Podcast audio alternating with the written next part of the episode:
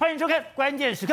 我们知道尹锡悦上台之后，整个韩国的政策出现了翻天覆地的大变化。我们前两天讲说，他现在在政治上、在外交上、在军事上面，强烈的跟美国的靠拢，而且他现在离中国越来越远，连北韩发射八枚飞弹，过去只要北韩发射飞弹，南韩都非常的紧张，南韩这个时刻都要去想办法安抚北韩的情绪，但没有想到这次整个。韩国态度完全不一样，你丢了八枚飞弹，我马上丢八枚飞飞弹回应。而丢了以后，北韩居然静悄悄的，北韩竟然没有任何的反应，代表这样的一个强硬的政策真的有压制北韩的效果吗？还不止如此，他在经济上面，我们看到李在镕出来了，李在镕出来了以后，他竟然不用出庭，而去在于说跟拜登会面，拜登会面之后，他又丢出了一个。十一点五兆的投资计划，而这个十一点五兆的投资计划，他怎么说的？他说这是一个 do or die 的决策，也就是我要么就做，我要么就是死。所以这是一个对三星来讲是一个生死的战争，有这么严重吗？三星这么庞大的产业，真的，如果它在五年之内不能超越台积电，未来五年之内，如果他真的继续拉开跟台积的距离，在先进制程上面他毫无能力的话，对三星来讲，甚至对整个南韩的产业来讲，真的是一个重大伤害吗？好，我们今天请到前面对大方首席的财经专家黄教授，你好，大家好。好，这是美丽岛电视报董事长吴子嘉。大家好，好，第三位是时事评李正浩，大家好，好，第四位是资深媒体人胡真，大家好，好，第五位是资深媒体人王瑞德，大家好，好，待会儿呢，资深媒体人黄海岸，还有前台大感染科医师林世璧也会加入我们讨论。好，所以石总，今天这个李在镕讲的话也太重了吧？对，他现在丢了一个十一点五兆台币的一个投资计划，对，摆明的我就是要超越台积电。他说这是一个 do or die 的一个决定，有这么严重吗？还有尹锡悦上台之后，真的在军事、政治、外交。连财经现在都要想办法跟美国绑得很紧了。而且我之前就说过，尹锡悦上台来说话，对台湾是一个非常大的警讯。哦，为什么？因为文在寅在任的时候，因为他要迁就中国的关系，很多东西他不敢做的太过明显了。包括说，你看，第第最近一段时间，北韩试射八颗飞弹，对，过去的文在寅一定就是摸了摸鼻子说了算了，但是尹锡悦现在发射八颗飞飞弹回敬你，哦，所以他态度就完全不一样。另外一个，过去文在寅他一直要斗台段，所以。南海的李在镕过去被他关了又关，关了又放，放了又关，他根本就没办法好好的对抗台积电嘛。对。但现在他已经被完全特赦之后，你看他现在做什么？他现在就直接跟你讲，这个新总统上任之后，我准备要投资十一点五兆台币的这个计划。十一点五兆。五年我要追赶台积电，他就直接说这个不是数字的问题，这是要么做要么死，do or die。所以就知道说他们的决心，现在真的南韩在尹锡悦上来之后，整个从科技、军事全方面的提升，他们是相当有大的企图心。所以说。整个南韩在过去五年的等于说拖延之下，是他们现在要急起直追。没错，现在现在我们看到李锡悦、李在镕，他现在马点马不停蹄的，风尘仆仆的在美国跟欧洲。对。会对台湾造成威胁吗？过去一段时间之后，李在镕常常要去出庭啊，然后又被关啊，又被又被拘提，所以他现在根本没有时间好好搞三星。他现在出来之后，宝杰，他动作非常多，动作很大。第一个时间他就说，我决定要追赶台积电，因为目前对三星来讲的话，他最不能够接受的是这个全球晶圆代工。你看台积电的目前的市占率是五十二趴，这个三星是十七，十七，差异相当大。所以他第一个时间，你看他最近做了什么？他把所有半导体的人员全部换掉了。晶圆代工负责的人员啊，先进制程所有的研究人员全部换了一轮啊，也就是说，他现在决心说，我要好好的来拼所谓晶圆代工相关的这个相关的状况。你说半导体的负责人全换了？对，全部换，不止全部换了。那新奇南那片人都没了。对，那为什么对三星来讲就 do or die？我就我跟你讲，主要原因是这样。台三星主要什么记忆体啦，还有手机啦，还有面板这些东西嘛，还有晶圆代工四大领域嘛。但是讲，其实重中之重是什么？三星的手机哦，三星的手机来说的话，它可以用记忆体，又可以用面板，这些东西又会用它的这个 IC。对。但是问题是，现在的三星啊，没办法做出最先进的制程、最先进的产品嘛。那你只要手机没办法做出最先进的制程、最先进的产品之后，你所有的帝国可能都会瓦解。而且最近苹苹果今天不是才刚发表 M2 晶片吗？M2 晶片就由台积电帮他代工。哦。台积电代工的时候，他做了两百亿颗的这个电晶体。虽然说他目前，抱歉，他目前为止这个 M2 是用在 P PC 跟 NB 上面。对。但是台积电帮他代工的 A 系列的处理器，目前也比三星的好很多啊。所以就是因为苹果有 A 系列处理器，还有 M 系列处理器。都是台积电帮他代工之后，他现在在整个手机市场，在整个 NBPC 市场上面，这个这个节节高升啊。所以对三星来讲，他现在知道糟糕，我目前为止来说的话，我没办法再做出最先进的这个所谓的 CPU 出来的时候，我在手机，我甚至在 NBP 上面都有可能会节节败退给他。而且这个 M2 晶片出来以后，这个数字也太可怕了。这个小小的芯片居然有两百亿个电晶体，对，而且我们之前讲的这个 M1 出来的时候，已经是轰动武林加动板高，没错，M1 出来了以后，已经把 Intel 的芯片狠狠的甩在后面，对，没有想到 M2 比 M1 效能还高出了百分之二十五，对，甚至整个 CPU 的效能还多了百分之三十五，对，实际上今天呢，这个苹果还说了一个数据，他说我们的这个处理器的这个速度啊，可以比目前十核心的 Intel 的这个 CPU 呢。快了约莫是五十趴以上。哦，另外一个我们省电的，我们只有它电量的四分之一，所以呢，这个 Intel 根本没有搞头嘛，所以 Intel 注定它可能在整个 CPU 上面会失败，因为它这个是一只要苹果愿意把它的 CPU 卖出来，对，Intel 绝对被打好玩的。哦，所以呢，这个就是它的重点，你要有最先进的技术跟最先进的台积电的五纳米的代工制程，你才能做得出来嘛。那对三星来讲的话，它今年有我原本要发表一个叫做 Exynos 的这个。二二两千两百的这个代号的这个处理器嘛，就没想因为呢，目前为止三星的四纳米，它用三星的四纳米哦，但三星的四纳米似乎是出了一些包，哦，那它目前为止做的产品并不是太好，所以导致啊，它的手这个这个旗舰机啊，也这个发表时间往后延嘛，然后旗舰机的发这个目前的市场上的反应也没那么好嘛，所以告诉你说，没有晶片对三星来讲是一个非常重要的事。我只要没办法掌握到全世界最先进的晶圆代工技术，做出最好的 CPU 的时候，我的手机帝国不在的时候，可能我的帝国也会不复存在。所以说，现在晶圆代工的重要是，哎，不是你想得出来，不是你设计得出来，不是你画得出来，对，而是你要大量而且良率非常高的做出来。对，如果你做不到这一点，哎。你在等于就是你就是没有办法把最好的晶片呈现在世人面前了。现在你在龙像他在国内怎样？先把三星的这个晶圆代工的人全部换了一轮之后，他现在准备了，他现在接着要到国外去了。他紧接着要到这个艾斯摩尔去访问。哎，艾斯摩尔他一去再去啊？为什么一去再去？他知道说我要赢过台积电，只有到艾斯摩尔去，我要拿最好的机台。所以他现在去艾斯摩尔呢，他还不只是说我要固定我的机台，他现在跟台跟艾斯摩尔要洽谈下一季的机台。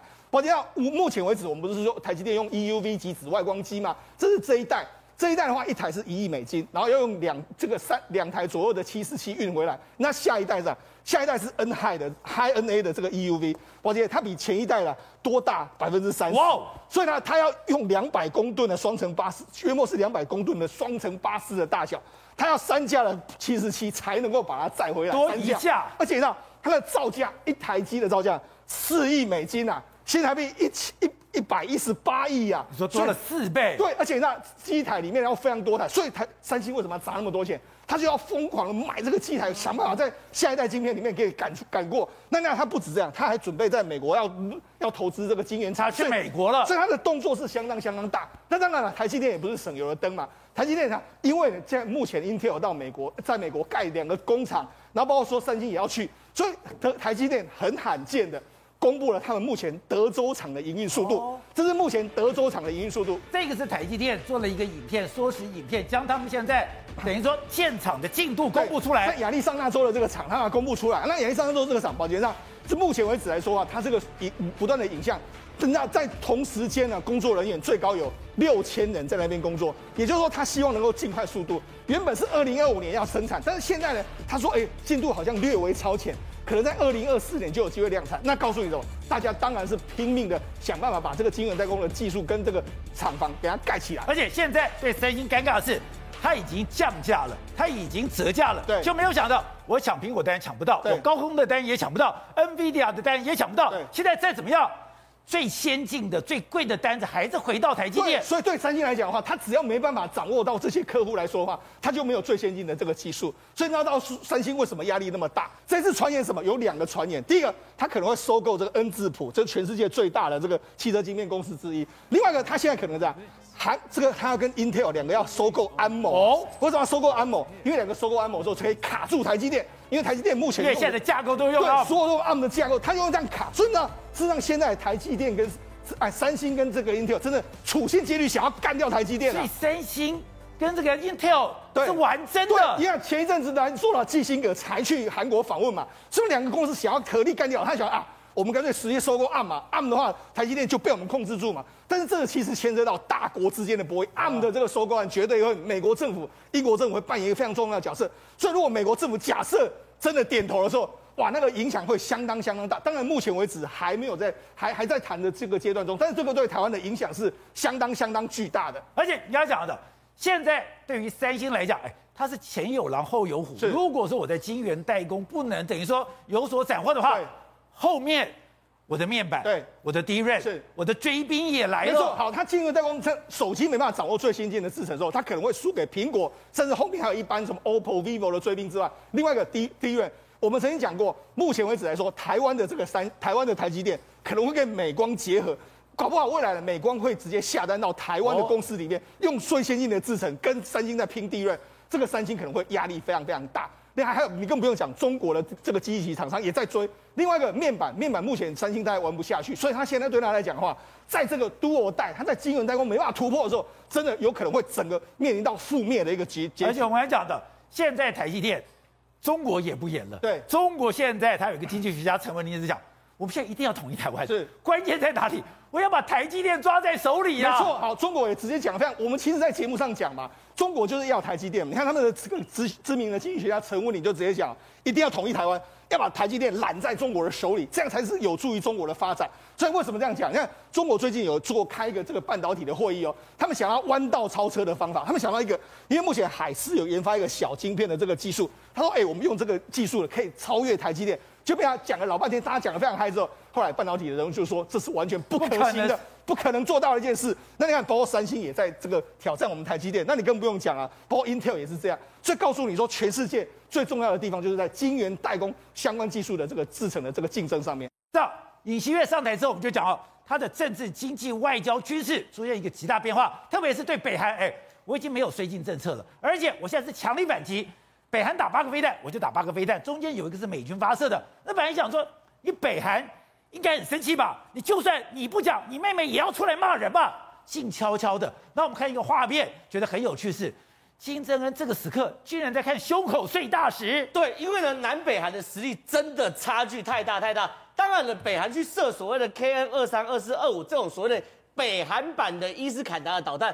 当然了，确确实啊，确实，他虽然射不准哦，可是我只要往首尔射，哦，对于南韩还是有一定程度的压力，对不对？可反过来说，南韩射的是什么？南韩射的是 MGA 一四零的陆军战术飞弹，什么意思呢？它射程是三百公里，对不对？对，射程三百公里，一次可以让三到四个一发哦，三到四个足球场可以灭灭掉，对不对？三到四个足球场，重点的，精准打击，它误差在一两公尺之内啊。哦，所以你今天北韩给我射什么？是叫做乱枪打鸟。我南韩可以射什么？叫做精准斩首。这两个是完全不同等级的嘛。所以今天北韩射了八发之后呢，南韩可以射八发。那两边所代表的这个，一边北韩顶多叫做火箭弹，南韩可以叫做战术火箭炮，这完全是不同概念的事情嘛。所以你从哪里发射，只要被我抓到的话。我马上反击，你的飞弹基地会完全被摧毁。我就跟你讲，这就是俄乌战争的翻版嘛，两韩版的翻版嘛。你当然可以多管火箭，很多很多射。可问题是你射的话，我可以精准打击，而且我甚至可以打你的掩体。要这样讲哦，因为北韩、呃南韩在设定这场战争的时候，一直在思考一件事情：如何去斩首金正恩。哦，这一直是南韩在思考问题哦。比如说，南韩有一个叫做玄武山的巡弋飞弹哦，玄武山的巡弋飞弹它是可以射一千公里左右。这一千公里现在是一直是南韩握在手上的这个王牌哦。换句话说，这个玄武，这是玄武山试射画面哦。玄武山射一千公里，其实就是我们台湾一直想发展的雄升专案，对不对？哦，这是可以去做源头打击的嘛。一千公里，你的核弹在哪里？你的这个弹道飞弹在哪里？对，我源头把你打击到，而且精准打击，对不对？下一个我们给大家看玄武四的区域弹道导弹，这吓死人！为什么吓死人？因为呢，它这这个哦。设计出来就是用来暗杀金小胖，就是因为金小胖知道自己会被暗杀，对，所以北韩一直挖了非常多的地道，对不对？这个所谓玄武师叫做掩体破坏者，它可以打到地底多少？一百公尺深的导弹，它可以钻地这么深，钻到一百公尺深，而且它它完全就要打这个笨蛋。北韩的这样的硬化结构，就是说我一般地可以打一百公尺，你用水泥掩体五公尺、十公尺、二十公尺，我照样把你穿。而且它射程多少？八百公里，八百公里手干连整个北韩都在我的掌握范围之内嘛。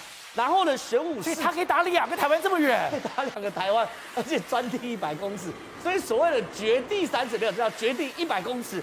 另外呢，玄武四之四的潜射弹道导弹，那就知道所有有潜射喜欢就知道。那这个我们现在看到这个画面哦。观众朋友，我们给大家看南韩自制的这个 KTSM 的地对地的战术导弹也做得很不错。哦你看哦，它这个东西哦，我们导播我们这边刚才画面再放一次，它其实哦射程就没有所谓的玄武式这么远的，大概一百二十公里。可是呢，一样哦，刚才画面再放一次，它一样钻地功能，然后呢射程非常非常准，它大概可以精准度，我至少目测大概是五十公尺到一呃五十公分到一公尺左右。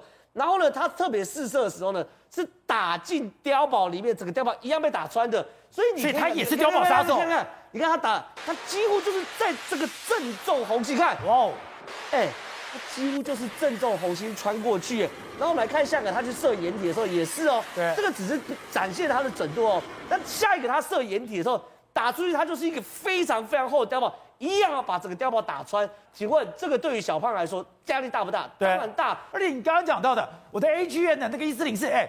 我是可以在海马斯火箭弹里面发射的，因为 AGN 一四零这个东西呢，它其实讲的是这个飞弹的部分。那至于所谓的那个弹射系统的话，那个基座的话，海马斯火箭弹也可以嘛。所以对于如果现在哦，美韩现在完全联手的话，那这个子弹是可以共用的嘛，火炮是可以共用嘛。可是北韩不堪示弱啊，金小胖现在也来啊，你射我对不对？就他现在做什么？胸口碎大石，就西洋，哎，他又来这一套，哎，就就这个、啊，他又来这一套，这是新的。对啊，这是新的啊！你看头撞，我坦白讲啊，雄壮威武啦。每一次金小胖感觉到不安的时候，就会叫他们的大兵来去做这个打石头啊、胸口碎大石啊等等。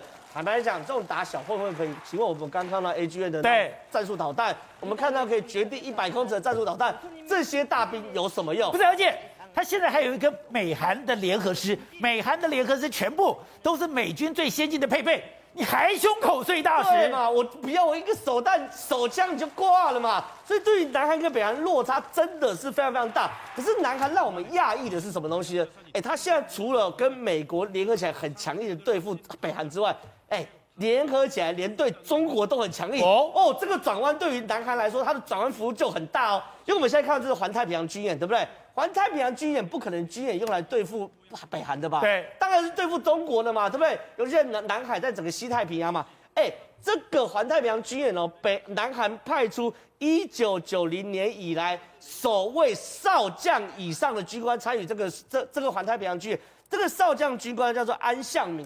安相敏为什么特别重要？我们来讲，因为呢，他负责是两栖登陆作战。哦，请问？韩国干嘛要两栖？对嘛？南韩打北韩要两栖登陆作战嘛？你只有要么就支援台湾，哦、要么就支援尖阁诸岛，对，这种才会有所谓两栖登陆作战。再来呢，在南海的跳岛战术需要两栖登陆作战嘛？所以这很明显嘛，这个演习科目自始至终跟北韩无关。对，所以呢，对于南韩来说，真的换了总统，所以美军这个时刻才真的变成了亚洲的总提调。美军在这个地方，我可以调动日本，我可以调动韩国。甚至搞不好可以动台湾的兵马？甚至美军在这个时候才完全信任南韩，因为在这个学在这个演习过程中，有个非常重要的演习科目是战术通信跟情报共用。这个所谓的战术通信跟情报共用，表示什么？我们的加密系统跟解密系统是共享的啊！这个东西代表是美军跟南韩有百分之百的信任，我们才有可能演练这个嘛。所以他说是非常敏感的军事领域，在这边都有了。所以与其说美军变成整个亚太的总提调。不如说美军因为已经百分之百相信台湾，百分之百相信日本，现在南韩也终于让美军百分之百信任了，所以这个所谓的防御的铁铁三角才真的成型。好，所以董事长，这个时势一直在变化当中，这个时势变化当中，在尹锡悦又是一个大的催化剂，而你要看到这一次南韩的这个地方选举，尹锡悦的部分是大胜，那不是更强化他的路线了吗？对。所以他一开始我就判断说，他这个险胜二十几万票啊，非常危险。因为这个南韩这个国家呈现出一个分裂的状态。对。他如何解决这个分裂变团结的话，只有一招，就是战争。内部问题外部化。这所以他这个东西，他现在刚好逮着这个机会啊，这个全世界的局势的大变化，他选择一个完全跟前任的截然不同的路线。对。因此马上走亲美路线了嘛。亲美有日，然后整个加上美国加变成。加入美军的或是美国的这个亚太战略的这个部这个整个团队里面，对，动作立刻不一样。这些不一样之后，就造成大巨大极大的变化。昨天的只是还只是说第一段、第二段的故事，因为真正的大事情发生了。今天在这个中共的这个外交部的记者会上，有记者已经开始提出发问，因为在昨天的时候，国际原子能总署 IAEA 的总干事已经在提出一个记者报告，报告？报告说最近观察，最近几天呢、哦，在北朝鲜的邻边的核子反应炉在扩建的迹象。换言之讲，请问你一件一件事，你认为北朝鲜会不会继续干嘛？会，哎，对不起，他没路了，他他一定干下去嘛，他要掉，他越赌越大嘛。昨天丢八颗嘛，明天就跟你搞核武嘛。然后北，然后北京的态度告诉你说，哎，他搞核武哦，不是我的事哦，是我们大家一起要跟他谈哦，逼得美方跟中方跟俄方世界大国来跟他跟北朝鲜妥协嘛，就要回到绥靖政策嘛，对不对？就回到了以要回谁要的绥靖政策。问题是，如果这继继续玩下去的话，我请问你，一样的故事曾经在以色列在中东发生过，哎，以色列怎么处理的？用飞机去炸，用 F 十六、F 三十五、F 十六，就晚上就飞机去把你炸掉了嘛，对，对不对？那请问你，尹锡悦现在讲的那么屌，刚刚讲完，我放弃绥靖政策，你这还要不要干？会盖，我不知道。要盖下去的话，那很简单啊，F 三十五飞进去，没人知道。对，晚上就把它炸掉了。他之前 F 三十五就飞过，飞进北韩，北韩都不知道。北韩当然没有能力知道，这只有中方的测试，只有只有中共北京的这个通信或是说卫星设备有可能侦查到。北韩是一点一点能力都没有了，所以他如果这个时候要去轰炸，要把他的这个邻边的这种核设施哈，把它轰，把它做一个。摧毁灭性的轰炸能力是有的，大家敢不敢干的问题嘛。那过去因为是绥靖政策，不愿意搞这个事情嘛，所以他现在，所以中方外交部回应很清楚嘛，要有政治解决进程嘛，要要回来谈判嘛，就是你们不能两边一直在丢飞弹嘛。其实呢，谁在挺？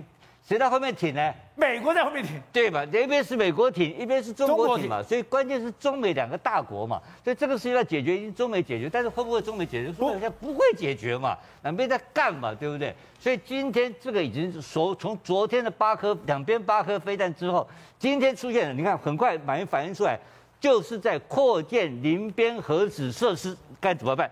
那下来的，所以我昨天讲过一句话，这个冲突态势一直在升高。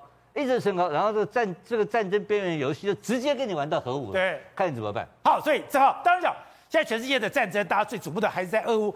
俄乌里面，没有想到顿巴斯，现在乌克兰。已经完全慢慢往前推进了。哎，对，因为顿巴斯应该这样讲，它多激烈啊！哎，乌克兰官员说每个小时都在改变，每个小时都在改变。就是你来我往，因为进入到巷战嘛，这边我抢下，你可能俄罗斯是抢另外一边嘛，这是每个小时都在改变。我们之昨天啊还可以画得出接触线，现在接触线根本画不出来。现在在那边是血战，对，一个一个的巷弄，一个一个房子在抢嘛，对不对？可是不是只有北顿涅茨克是大家在血战哦。另外，对于乌克兰来说，他的策略其实蛮清楚的。北顿涅茨克先佯佯佯退，让俄罗斯军队进入，俄罗斯俄罗斯的军队陷入在这边，对不对？开始跟他去做争夺。可是另外一方面，乌克兰大部队往南走，往南赫尔松走。为什么要往南赫尔松走？因为普京下了死命令嘛，六月十号要把北顿涅茨克市拿下来。所以乌克俄罗斯的精兵精兵良将全部在北顿涅茨克，所以赫尔松这边防就空了，就空了。所以乌克兰大量的军队往南走。那现在的他们打到什么激烈？打到多激烈？我们来看哦，这个是俄罗斯的军队哦，在这个卢甘斯克，就是北顿涅茨克市附近哦，开始去做所谓开火。那这个开火呢，俄罗斯军队也学聪明了，去打乌克兰的高速公路。过去乌克兰不是一直断俄罗斯的后路吗？俄罗斯现在也知道，在北顿涅茨克市这边开始去断乌克兰的后路。我把高速公路全部打掉，全部打掉之后呢，你是不是就没有办法，不管是补给啊，或者是增援，都会缓缓慢。所以俄罗斯也在断后路，而且我们给大家看下个画面，他们俄罗斯跟乌克兰紧绷到什么程度？连在不止一个城市一个城市打，他们连在郊区的这种野战，连在不分日夜也在打。你说在树林里面这样打？对，这是俄罗斯视角，是俄罗斯士兵的视角。你看他在树林里面呢，也跟乌克兰士兵开始激战。那反过来说，乌克兰干嘛？大批大批的乌克兰的士兵呢，往北顿涅茨克去支增增援。我们看这个乌克兰士兵呢，他们过去的时候士气是很高昂的。你看手上提的是子弹，对不对？而且两个人提一箱不打紧，后面也有人自己扛了一箱走。换句话说，他们是带带着高昂的士气，还有充足的弹药要去跟俄罗斯大干一场了嘛，对不对？可是我讲了，乌克兰在这边北顿涅茨克市哦。某种程度缠住俄罗斯就 OK 了。为什么？因为普京下死命令，六月十号要把北顿涅茨克市打下来。可是乌南的哈尔科夫哦就有差别，哎，乌南的赫尔松就有差别哦。我们来看这个是俄罗斯一个非常非常重要的这个所谓通讯站，对里面有所谓通讯啊、卫星啊、电报等等。哎，乌克兰锁定之后呢，开始去做定点的摧毁。你如果把这边打掉的话，就如同点穴战一样，整个俄罗斯这边所有的指挥体系会完全中断，对不对？另外，我们来看哦，乌克兰在这场战争中大量使用的自制武器，这个自制武器叫做海盗船反装甲飞弹。这个海盗船反装甲飞弹，你看哦，它瞄准俄罗斯补给线哦，你看。打出去之后，你看哦，哎、欸，很一发一个，很准哎。那对于这个补给线来说，请问你被打掉之后，你未来还有没有得打？甚至呢，在其他地方用大炮等等去轰。所以说，这个画面给大家看，真的非常非常的精彩。这画面是乌克兰第九十二机械化旅在乌东哦，以炮火去攻击这个俄罗斯 TOS One、TOS Two 的这个战场的状况。你看这个 TOS One、TOS Two 的战，你看。所谓的这个温压弹被击中的时候，自己自爆自炸的画面，这是自爆的温压弹，自爆的画面非常非常可怖。所以你可以想象，这种温压弹如果被打到，应该说打别人方圆一公里内都没有活口，那你自己被打到的时候，不是也是这样吗？所以整个乌克兰战争真的越打越激烈，鹿死谁手还不知道。好，瑞德，你说接下来 黑海是一个重要的观察指标，黑海的问题解决了。